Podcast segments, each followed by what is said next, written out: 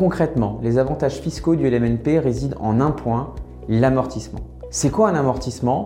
Tout simplement, c'est le fait de pouvoir déduire la valeur d'investissement dans le temps. Un exemple, vous achetez un ordinateur, vous êtes une société, vous le payez 1200 euros. On va considérer que cet ordinateur-là aura une durée de vie de 3 ans. On va amortir 400 euros par an. 400 x 3, les 1200 euros de départ. En LMNP, c'est exactement pareil sur l'immobilier. Le terrain ne s'amortit pas, logique, il est immuable. Par contre, l'immeuble, lui, vieillit dans le temps. Donc en toute logique, il faudrait qu'on ait chaque classe de construction, donc les les menuiseries, les cloisons, euh, l'électricité à plomberie, pour pouvoir se dire qu'une peinture, on les refait tous les 10 ans, qu'une les fondations, c'est tous les 30 ans. En règle générale, on n'a pas ce niveau de détail au niveau d'un acte d'achat. Ce qu'on fait de manière assez commune, c'est qu'on considère que la valeur de l'immobilier va représenter entre 50 et 80% du bâti. Et ça, on va l'amortir sur une durée qui va osciller entre 20 et 30 ans. Donc si je prends un exemple simple, vous achetez un appartement à 100 000 euros, amorti à hauteur de 80%, donc vous amortirez 80 000 euros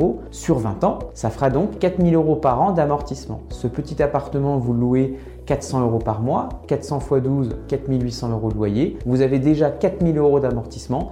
Donc le résultat fiscal, avant même de déduire vos intérêts, vos charges, la taxe foncière, etc., n'est seulement de 800 euros. Donc rapidement, on va arriver à un résultat négatif qui sera reportable sur une trentaine d'années. Pour bénéficier du statut LMNP, c'est très simple, il faut louer en meublé. C'est assez évident. Il faut que le bail qui est rédigé entre vous, propriétaire et locataire, soit bien un bail meublé. À l'époque, il fallait juste respecter trois contraintes, pouvoir manger, dormir et se laver de manière décente. Depuis, un décret d'application est passé, précisant véritablement comment meubler un logement. On a fait des études chez nous et on considère que pour meubler euh, un T1, il faut un budget d'environ 1200 euros chez Ikea pour pouvoir euh, correspondre à tous les critères qui sont définis. Une fois que vous avez cet appartement meublé avec les bons meubles, vous avez un bail meublé, vous allez pouvoir être éligible au statut LMNP. Derrière, reste à faire une inscription au RCS et une déclaration comptable annuelle et vous allez pouvoir bénéficier de tous les avantages du statut LMNP. LMNP ou LMP c'est quoi la différence? On a d'un côté la location meublée non professionnelle et de l'autre la location meublée professionnelle. On considère la notion de professionnel que c'est l'activité principale de l'investisseur.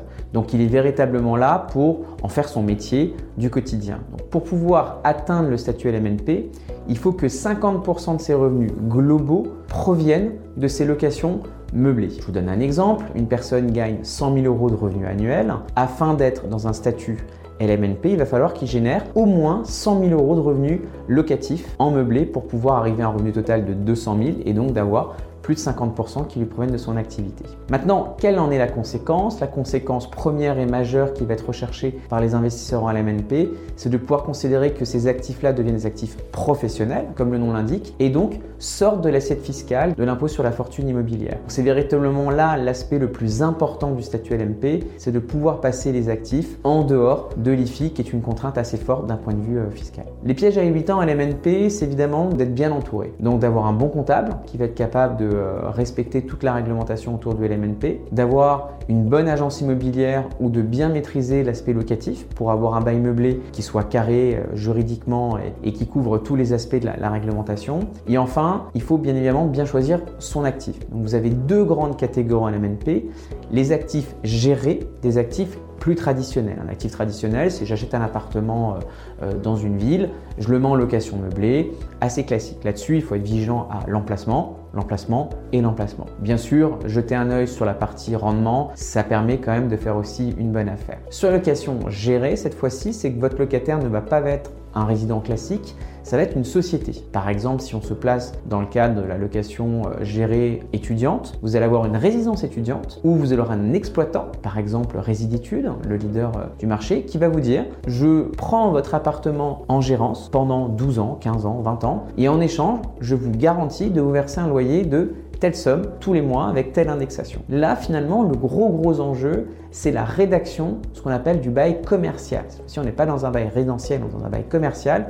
entre vous et une société d'exploitation. Et donc là, le risque, il est où? Il est évidemment que cette exploitation périclite ou que le bail soit mass ficelé et on se retrouve dans des situations qui vont être défavorables à l'investisseur. Donc là, la recommandation, elle est simple, c'est évidemment de se faire accompagner par un professionnel pour bien pouvoir éviter tous ces pièges.